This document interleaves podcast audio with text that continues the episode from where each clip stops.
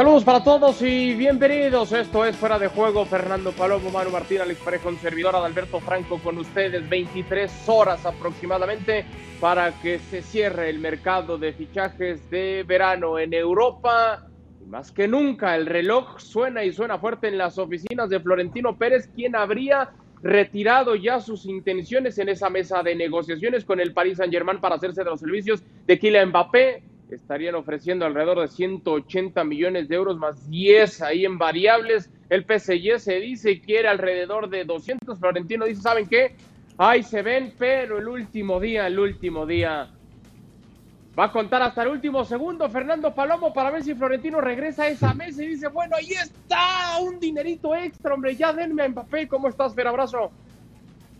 Qué gusto saludarle. Bueno, ahora lo que parece más es, una, es una pulseada, ¿no? Es como que se han puesto el Emir y Florentino sobre una mesa y a ver quién es el más fuerte. Podríamos hablar en otros términos, muchísimos más vulgares, pero la realidad es que se ha convertido en una batalla de egos. ¿Quién puede contra quién y quién va a hacer dominar su posición? La realidad es esa y aparte estamos hablando de un jugador que ya lo vimos durante 20 años dominar el mercado de fichajes como Florentino Pérez con una manera de actuar ante otro jugador que no tiene formas de actuar, no tiene las formas del fútbol tradicional. Su manual de estilo eh, lo está haciendo, se está encontrando su manual de estilo porque no tiene urgencias económicas como otros equipos. A ver, puede pasar de ellas cuando menos, y por reglamento hablamos en dos temporadas hasta que empiece el fair play financiero de nuevo a ser atendido o, lo vean de nuevo en Francia, pero luego de eso ninguna de las ofertas que le hagan le va a hacer cosquillas a un equipo que es apoderado por un estadio. En consecuencia, lo que se, eh, a lo que ha llevado eh, el Paris Saint Germain esto del tema Mbappé, porque no sé si llamarla negociación o no,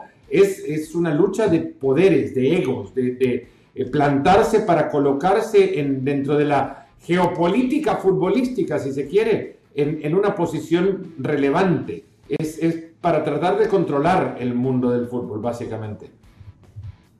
Bueno, te mando un fuerte abrazo cuando uno pensaría hace varias semanas que quizá este mercado de fichajes iba a ser algo lento, con pocas sorpresas. Ha sido de los más movidos, de los que más han sorprendido y sorpresas podía entregar en los últimos instantes del mismo si es que el Real Madrid accede o si bien el País Saint Germain accede. Para ti, ¿en qué punto está y en qué punto va a terminar toda esta situación, Manu? Abrazo. ¿Qué tal? ¿Cómo estáis? ¿En qué punto va a terminar? Nadie lo sabe. Eh, podemos basarnos en la experiencia del pasado, podemos también basarnos en que Florentino Pérez dijo que el fútbol estaba arruinado, los grandes estaban arruinados y que el Real Madrid estaba arruinado.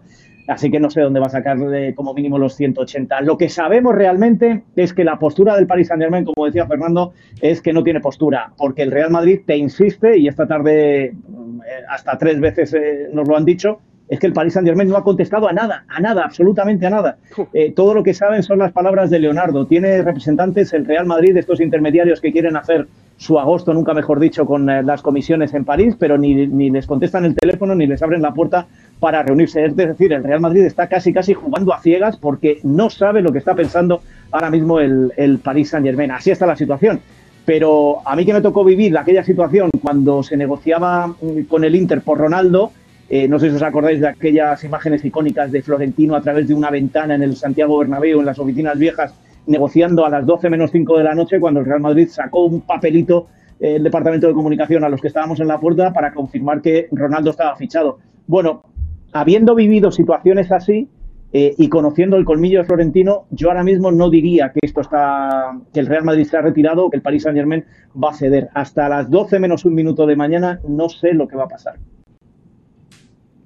Alex, te mando un fuerte abrazo. El Real Madrid está tocando a la puerta de una casa en la que sabe que hay alguien adentro, pero que la gente que está dentro de la casa no quiere contestar el timbre. ¿Qué tendría que hacer Florentino? Decirle, ¿saben qué? Si no me contestan, me voy o seguir insistiendo, como dice Manu, hasta las 11.59 de la noche del día de mañana.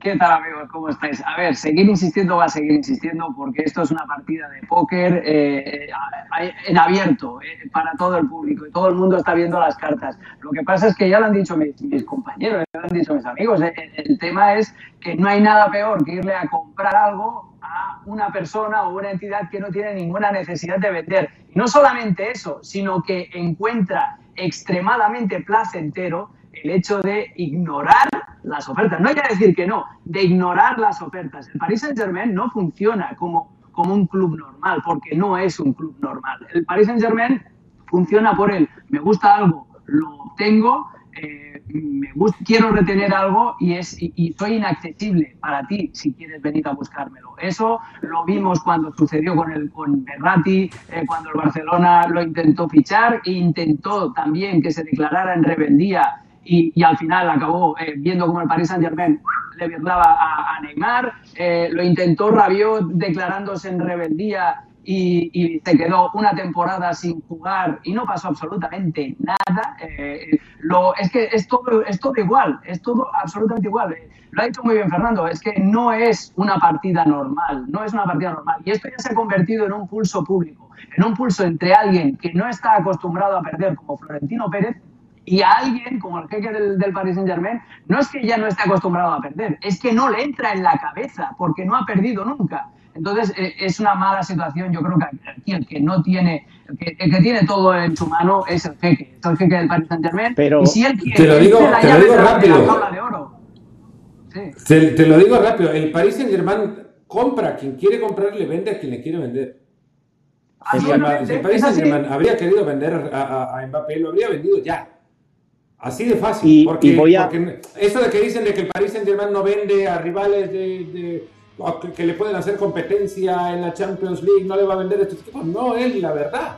No es la verdad, porque el Paris Saint-Germain le vendió a Matuidi a la Juventus, el Paris Saint-Germain le vendió a David Luiz a Chelsea, el Paris Saint-Germain ha vendido a quien le ha querido vender. Ahora mismo no le ha querido vender a Florentino Pérez y lo va a llevar hasta las últimas consecuencias, hasta el último minuto si es posible. Y si le vende también se va a salir con la suya. Y, y, además un dato más, y un dato más, eh, Alex un dato más sobre lo que has dicho. Eh, que, ha sido, que está siendo una pelea pública. Me parece que no, que no. Creo que somos los medios los culpables, y, me voy a incluir aunque me, cueste, somos los medios los culpables de llevar una semana contando lo que cuenta el otro medio y agrandándolo. Porque que yo sepa, el único que ha hablado ha sido Leonardo. Y ha hablado para cinco medios, el único, y dejó claro que no iba a salir. Y dos, y esto viene desde Valdebebas, no del Bernabéu, porque las oficinas están en Valdebebas ahora mismo. Si hay algo que le está doliendo ahora mismo al Real Madrid y sobre todo a Florentino, es que Mbappé no ha abierto la boca. No ha abierto la boca.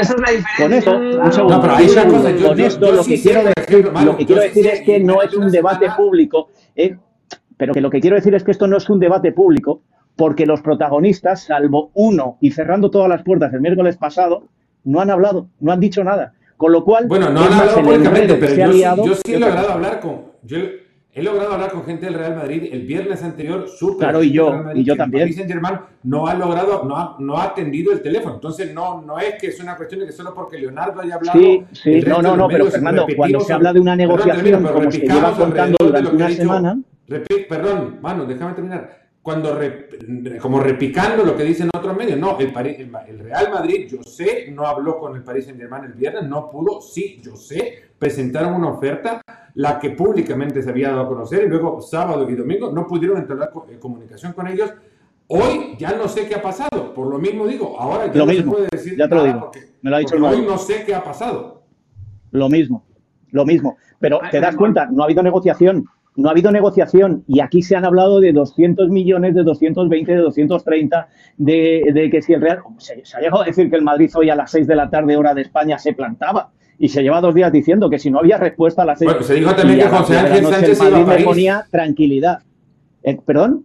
Mm. Que se, había dicho que José Ángel Sánchez estaba en París y después se tuvo que desmentir. Sí, sí, sí, a mí me llegó eso. Por, eso estoy diciendo, que la realidad es muy pequeña al lado de lo grande que se ha hecho la noticia.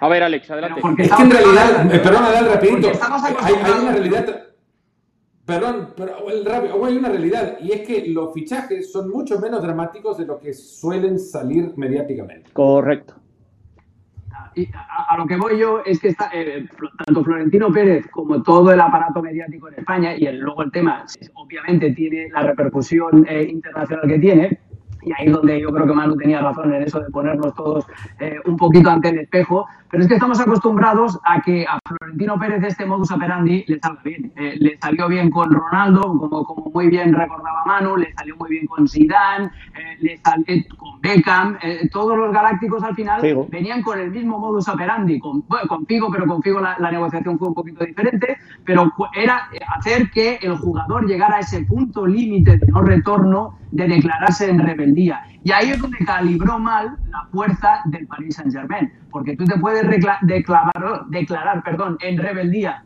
a un equipo que está acostumbrado a hacer las cosas de una manera eh, normal, de una manera decente, pero cuando yo soy Kylian Mbappé y yo al, que le tengo un miedo eh, cerval, porque me puede hacer lo mismo que, le hizo a Rabiot, que le hace a Berratti, o vete a saber tú lo que le hace a la mm. gente que vive en su país. Entonces, ese es un problema, ese es un problema. Y otra cosa, eh, hablando de geopolítica, Fernando, que tú lo has sacado antes, Qatar, que es el verdaderamente el que está detrás de todo esto, Qatar no va a dejar de, pasar la posibilidad de exponer a su tridente, a Messi, a Neymar y a Mbappé en un año en el que, recordemos, en invierno de 2022 se juega eh, el Mundial allí. Eh, en la última Champions que se pone en, lista, que se pone en juego antes de ese Mundial, es la Champions que acaba en mayo del año que viene. Eh, el Paris Saint-Germain no va a querer dejar pasar esa oportunidad. Entonces, Florentino Pérez calculó mal por eso, porque el Paris Saint-Germain no es ni el Inter del año 2002, ni el, eh, la Juventus del año 2000, ni nada de eso. Es otra cosa diferente. Mi, Florentino hoy es el del año 2000. Correcto. Y todo no, a ver, yo quiero plantear algo. Esa la orden viene de Qatar y, el Emir hablando con el, príncipe de Arabia Saudita en estos días, que creo que para ellos son temas un poquitito más importantes que vender un jugador del Paris Saint-Germain.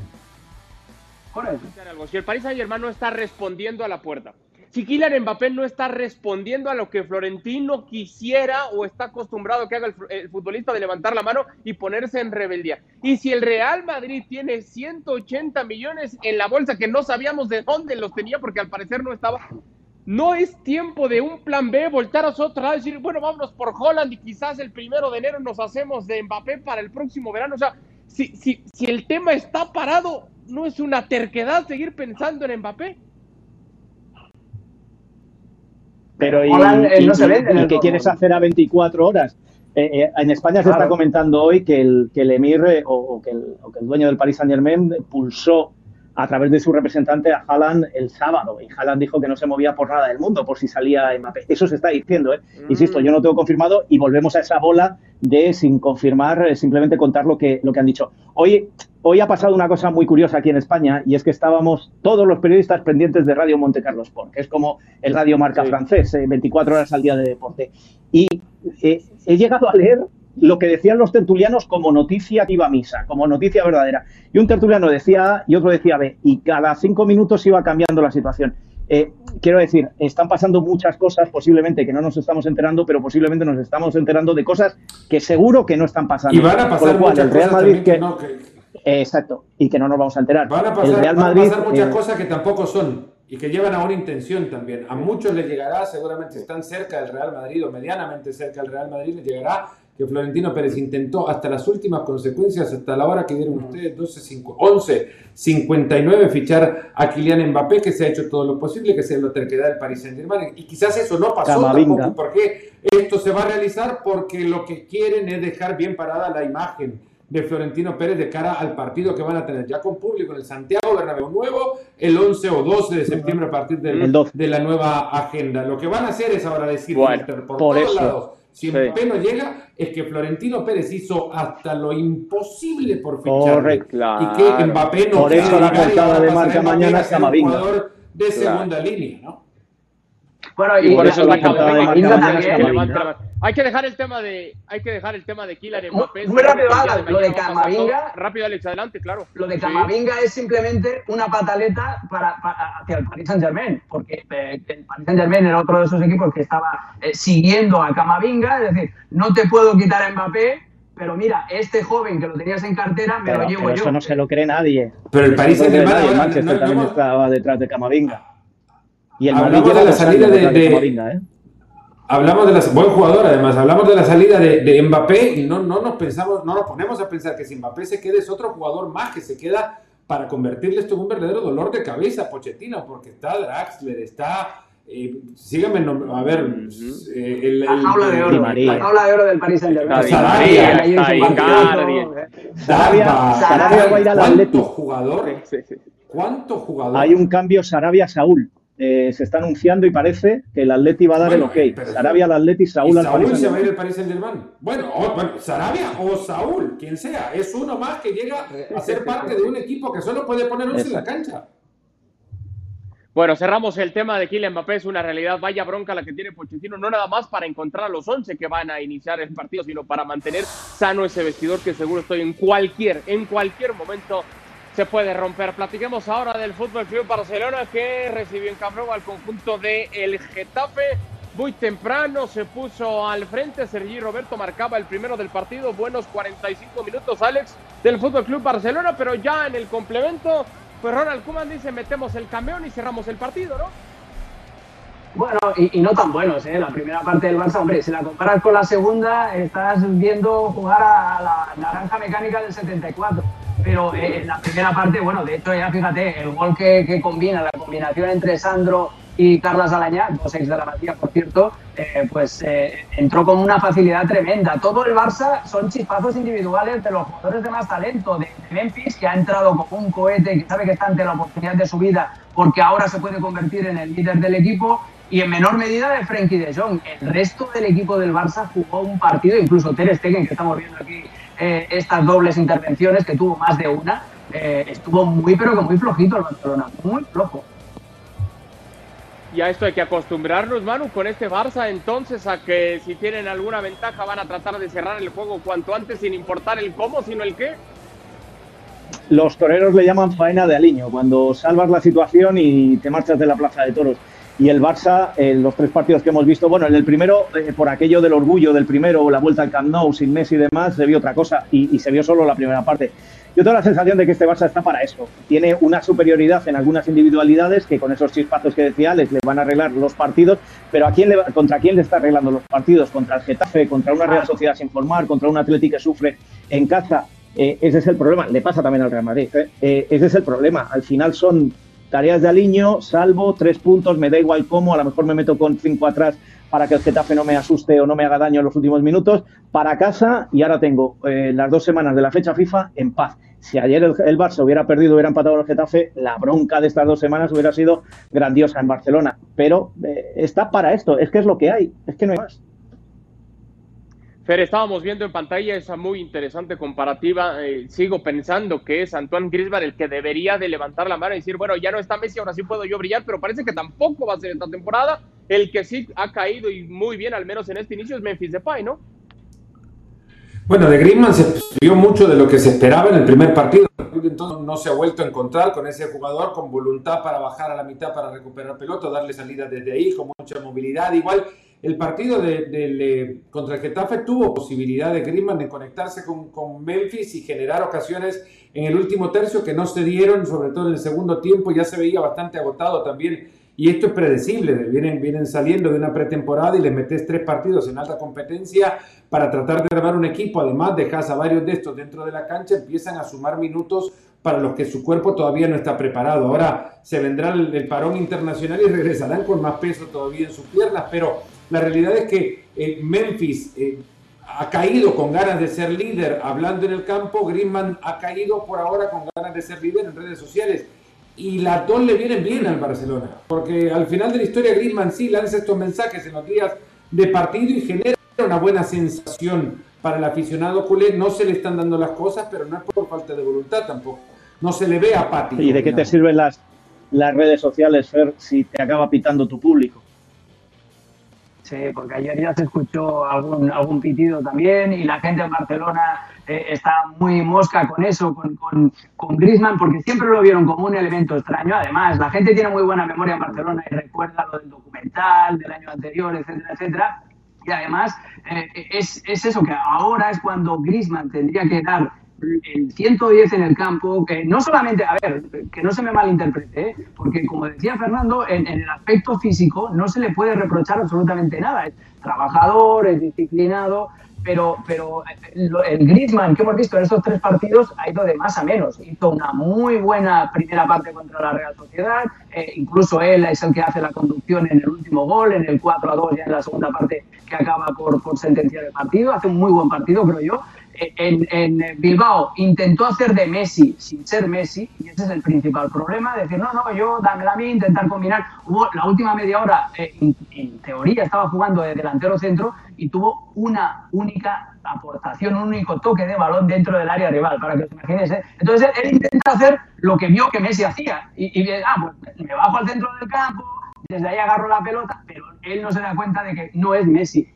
Y en el partido de ayer yo creo que tampoco le ayuda a Ronald Koeman porque eh, durante todo el partido, no solamente en la segunda parte, eh, durante todo el partido el Barça, la estructura, el funcionamiento era un 3-5-2 porque Busquets bajaba y se metía entre los centrales para sacar la pelota porque ni Araujo ni Lenglet tienen a ojos de Ronald Koeman la calidad como para hacerlo, eso enviaba a los laterales hacia arriba, los tres de medio seguían igual ¿Y qué pasa? Que eh, los dos de medio, perdón, que quedaban, que eran Sergio Busquets y, perdón, Sergio Roberto y Frenkie de Jong, y los tres de arriba lo que hacían era juntarse por dentro. Al final acababa siendo un 3-4-2-1 y eso yo creo que tampoco le beneficia al Barcelona a la hora de atacar a, un equipo que se cierra bien. Y fíjate lo que hace el Getafe en la segunda parte. El, el Getafe le pone el espejo al Barcelona. Pone los tres centrales cuando entra Damián Suárez, nada más arrancar el segundo tiempo, y ahí se vio claro, los tres eh, delanteros del Barça en la segunda parte, eh, hasta que seleccionó Griezmann y Memphis, estaban en zonas interiores. No había nadie que diera una amplitud y, no había nadie tampoco que bajara a ayudar al centro del campo,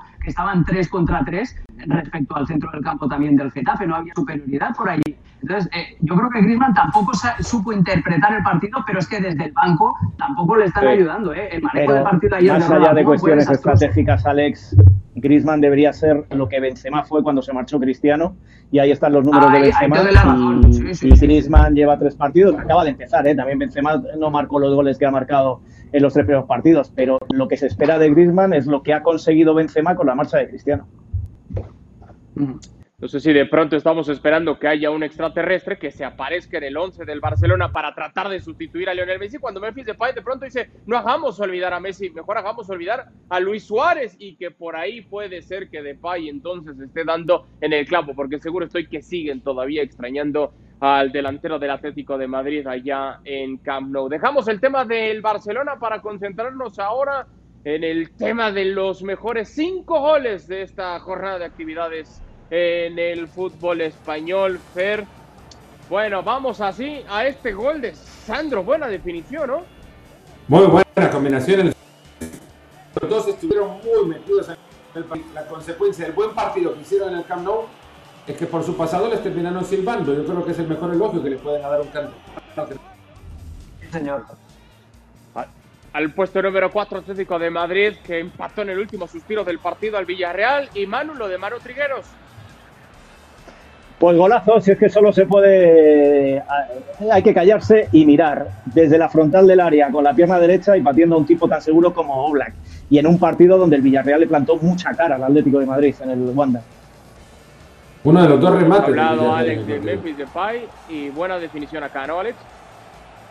Está muy al estilo Neymar. a mí me recordaba cuando hacía Neymar que eh, enganchaba partiendo desde la izquierda y ese toquecito de calidad, ese baile, ese último, esa última finta y sobre todo ajustar al primer palo, definición de crack y con mucha personalidad Memphis.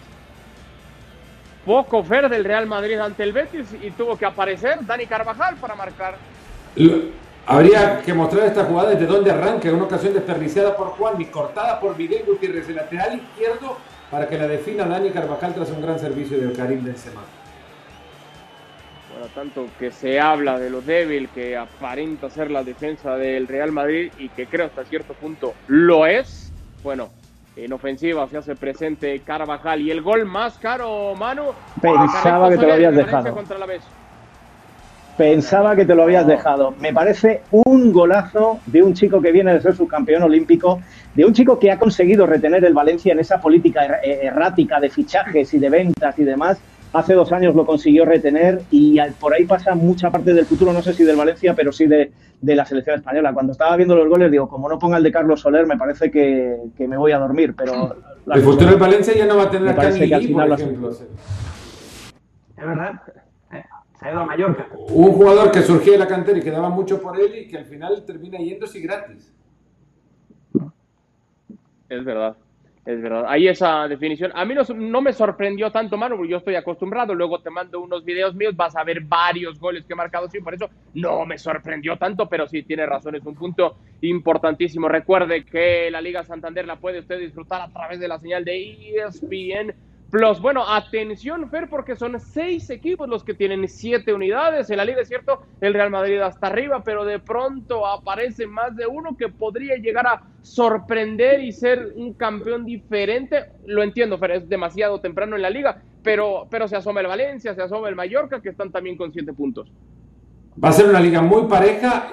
Yo no voy a meter al Mallorca en la lista de los candidatos que pueden aguantar, pero tampoco lo habría puesto en la que habría comenzado con eh, invicto, de un equipo recién ascendido, además armado, no digo hasta los dientes, pero sí con muchos jugadores nuevos. Creo que Kang Lee es el noveno que llega al conjunto de Luis García Plaza y ese sí me sorprende. De los demás habría esperado que estuviesen ahí, pero invicto tras las primeras tres fechas el Mallorca. Eh, ojito con Cubo, ¿no? Como bien sabrá Alex, hay jugadores que son de contextos y Cubo encuentra en el Mallorca el contexto ideal exacto. Eh, estuve ahí hace dos temporadas, eh, el, el, año pasado con el Mallorca en segunda división, tuvo esa doble cesión, primero al Villarreal y después al Getafe, y ahora vuelve a un lugar en el que sí que va a encontrar. El tema con Canguín es que son dos cromos muy parecidos también, ¿eh? y no sé por qué Dani Rodríguez está haciendo un, trabajo espectacular en el Mallorca y Jordi Boula, que es el otro chico que juega por la banda, el ex de la cantera del Barça, eh, también está trabajando muy bien. Entonces, eh, el rompecabezas va a ser va a ser para el técnico para, para poder eh, meterlos a, a, todos juntos.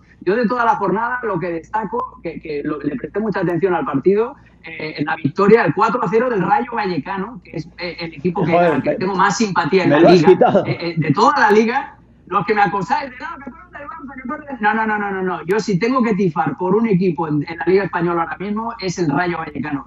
E hizo un partidazo con cuatro Todo por cañas. Casey Keller, seguramente. Cuatro cañas. Y, y, y muy venía, bueno. El, venía de dos derrotas y muchas críticas. ¿eh? Sí, sí, sí. Y, y muchas y un críticas. equipo, en Teca, un equipo el delantero centro, con problemas partidazo. económicos. Problemas Sí, sí, sí, económicos. Eh, la directiva y los jugadores apenas se hablan. La- el equipo femenino les tiene denunciados porque no les pagan. Ayer se abrió el estadio para 500 espectadores cuando debían entrar como unos 3.000. Eh, han terminado las obras tarde, mal y nunca. Es- el, el- el Rayo es el equipo con toda la vida problemas. Es increíble. Pero como dice Alex, es mi equipo. Viva el Rayito. Hoy, Viva el hoy Rayito. todos se hacen del rayo, qué increíble esto. An- Antes no, no es la primera vez que escucho tantas menciones al Rayo Vallecano en un solo programa. Un día- ¿Cómo se Un de día te contaré- un de día te contaré en No, privado no, mi sí, vida sí, con el sí, Rayo y con Luis García Plaza. Que no Con los conocía dos. la historia de ustedes con el Rayo. Bueno, tenemos que despedirnos Uno a nombre del Cádiz de Alex toda la vida. de Manu Martín, de Fernando Palomo, soy Adal Franco, pendientes, pendientes a lo que pueda pasar el día de mañana. Seguro, seguro que va a haber mucho ruido, habrá que ver qué de todo ese ruido se termina cocinando. Esto fue Fuera de Juego. Gracias por habernos acompañado y hasta el día de mañana.